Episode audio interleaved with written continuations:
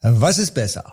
Fulfillment bei Amazon oder Fulfillment bei Merchant? Also FBA oder FBM. Und genau hier in diesem Video geht es darum, was sind die Vorteile, was sind die Nachteile und was passt am besten zu deinem Business. Bleib dran.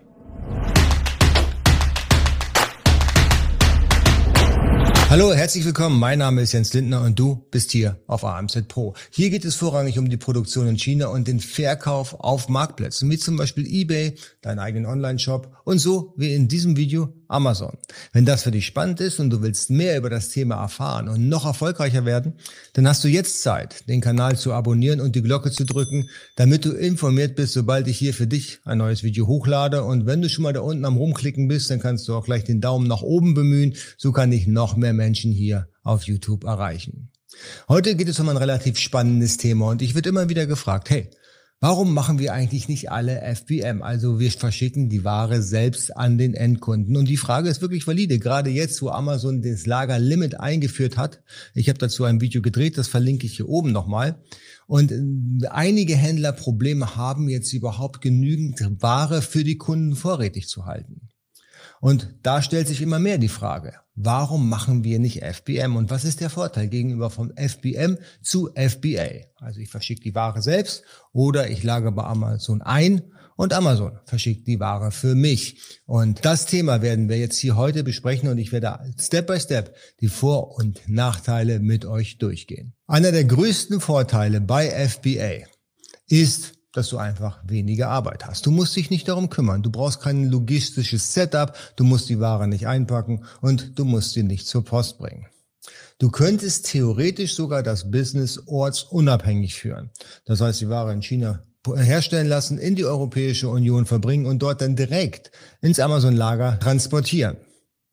Das heißt, du siehst deine Ware nicht mehr. Und vor allen Dingen ist es so, dass du natürlich, wenn du die Ware per FBA versendest, also Amazon verschickt die Ware dann für dich, dass du dann das Prime Badge, also das kleine Prime-Symbol im Listing erhältst. Und 63 Prozent aller Käufer, aller regelmäßigen Käufer auf Amazon sind Prime Mitglied. Das bedeutet so viel von 44 Millionen regelmäßigen Kunden aus Deutschland sind 63 Prozent Prime-Mitglied, die auch darauf achten, dass bei der Ware, die sie bestellen, das Prime Badge mit dabei ist. Schnelle Lieferzeit, einfache Retouren, toller Service. Hey, das ist ein Argument für die Kunden. Und im Übrigen favorisiert Amazon auch die FBA-Versandmethode im Listing, in der Suchmaschinenoptimierung von der, von den Ergebnissen, wenn ich einen Begriff eingebe. Das bedeutet so viel, wenn man einen Begriff eingibt, dann stehen in den allermeisten Fällen dann die Prime-Angebote ganz oben. Die Conversion ist einfach viel, viel größer. Und ein weiterer wichtiger Vorteil bei FBA ist, wenn du Handelsware verkaufst und mit unterschiedlichen Wettbewerbern um die Buybox kämpfst, hast du als FBA-Versender die von Nase vorne. Du hast einen Vorteil. Gibt es einen Händler, der verkauft FBM, verschickt die Ware also selber oder die Ware liegt bei Amazon am Lager und alle anderen Metriken wie Preis und Ver äh, Verkäuferbewertung sind identisch, dann wird immer der gewinnen, der FBA anbietet als Versandmethode. Und ein zusätzlicher Punkt, der wirklich wichtig ist, und das haben die allerwenigsten da draußen auf dem Schirm. Die Versandkosten bei Amazon, wenn ich ein Paket verschicke zu einem Kunden, sind so viel billiger als das, was ich an Tarifen bei DHL, DPD oder GLS bekommen würde. Aber natürlich, wo viel Licht ist auch viel Schatten und das möchte ich auch hier nicht verheimlichen. Wenn du nicht die Möglichkeit hast, die Ware direkt zum Amazon-Lager von deiner Produktionsstätte zu schicken, hast du doppelte Versandkosten. Das bedeutet so viel. Du importierst die Ware erst aus Asien, lagerst sie bei dir ein und musst sie dann noch gegen ein Entgelt zu Amazon ins FBA-Lager reinschicken. Das kostet natürlich ein bisschen Geld, aber es ist nicht so teuer, wie man glaubt. Aber dennoch muss man das mitkalkulieren. Je nachdem, wie groß das Produkt ist, kann es da schon ins Geld gehen. Auf der anderen Seite ist natürlich das Pickpack bei Amazon nicht kostenlos. Also der Amazon-Mitarbeiter läuft ins Regal, holt die Ware da raus und verpackt sie. Das lässt sich Amazon ebenfalls bezahlen. Der weitere Nachteil ist, und das kommt immer häufiger vor, wir wissen, dass Amazon im Logistikbereich sehr stark am Anschlag ist. die sind an der Grenze ihrer Leistbarkeit. Und das merkt man auch. Es ist zum Teil sehr chaotisch. Die Ware geht verloren oder es dauert ewig, bis diese zwar bei Amazon angekommen ist, aber noch nicht im Lager verfügbar ist.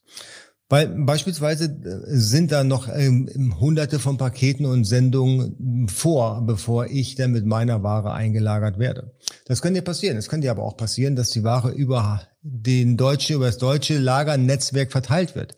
In der Zeit, wo dann eben die Ware zu den unterschiedlichen Legern gebracht wird, kannst du natürlich auch deine Ware nicht verkaufen. Und das ist sehr ärgerlich. Und Eben neuerdings haben wir das Lagerlimit. Wir können nicht unbegrenzt mehr einschicken in das Amazon FBA Lager. Wir können uns nicht darauf verlassen. Wenn du dann merkst, du musst Ware zurückholen, weil du einfach dein Lagerlimit erreicht hast, dann ist es ein ziemlich nerviger Prozess oder kann ein ziemlich nerviger Prozess sein. Weil Amazon schickt die Ware nicht in einem Karton dann zu dir ans Lager zurück, wenn du remissionierst, sondern das können dann schon mehrere zehn äh, Lieferungen sein, dass du jedes Mal irgendwie einen Karton bekommst, wo ein Stück deiner remissionierten Ware drin ist.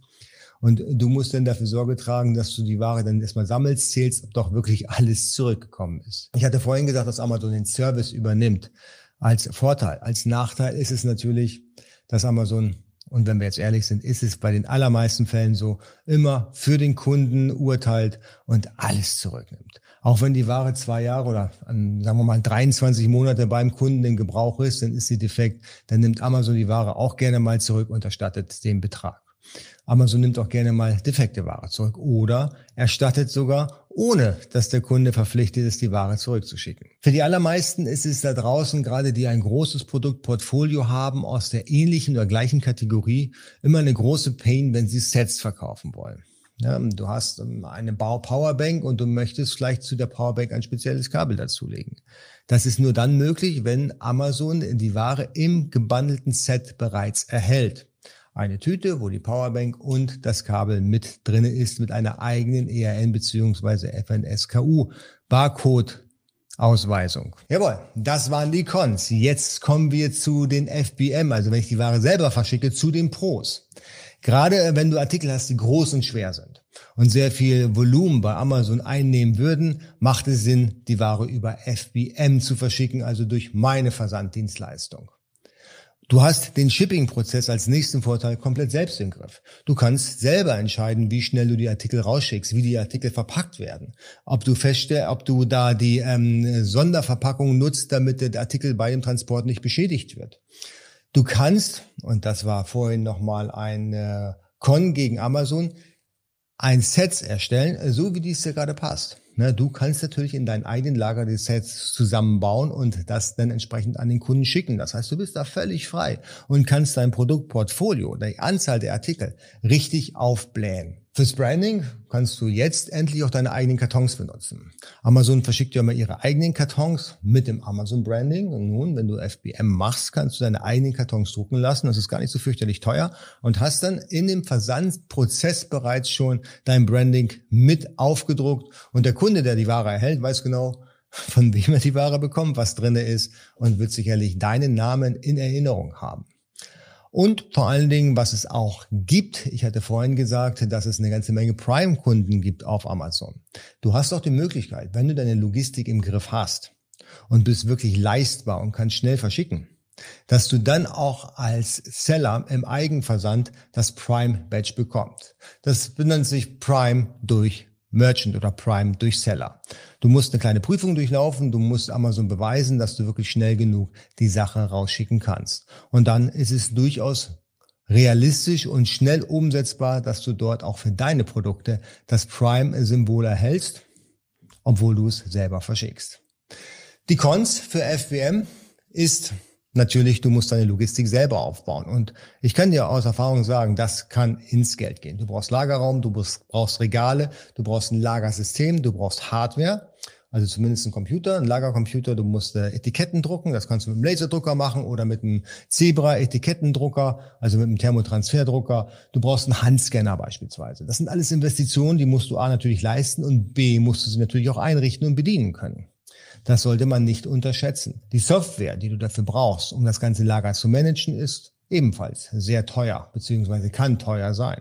Wir haben zum Teil für solche Softwarelösungen ähm, über 200, 300 Euro pro Monat bezahlt. Und das läppert sich schon ganz gut. Das ist ja das, was du dann eben durch den Versand erwirtschaften musst. Wenn du kein Prime-Anbieter sein möchtest, weil, und da brauchen wir uns auch nichts vorzumachen, der Versand ist relativ teuer über Prime durch Merchant, dann verlierst du eben am Ende des Tages auch die Prime-Kunden. Also die Kunden, die sehr stark darauf achten, dass der Artikel auch per Prime verschickt wird. Aber selbst dann, wenn du nicht per Prime verschickst, weil du die Etiketten bei Amazon für teures Geld kaufen musst und Amazon dir im Übrigen auch vorschreibt, welcher Versanddienstleister für, diese, für diesen Prime-Service zu nehmen ist, wirst du niemals an die Preise von Amazon rankommen. Ich hatte es vorhin schon erzählt, unsere Menge an Paketen, die wir jedes Jahr verschicken, sind hohe fünfstellige Zahlen.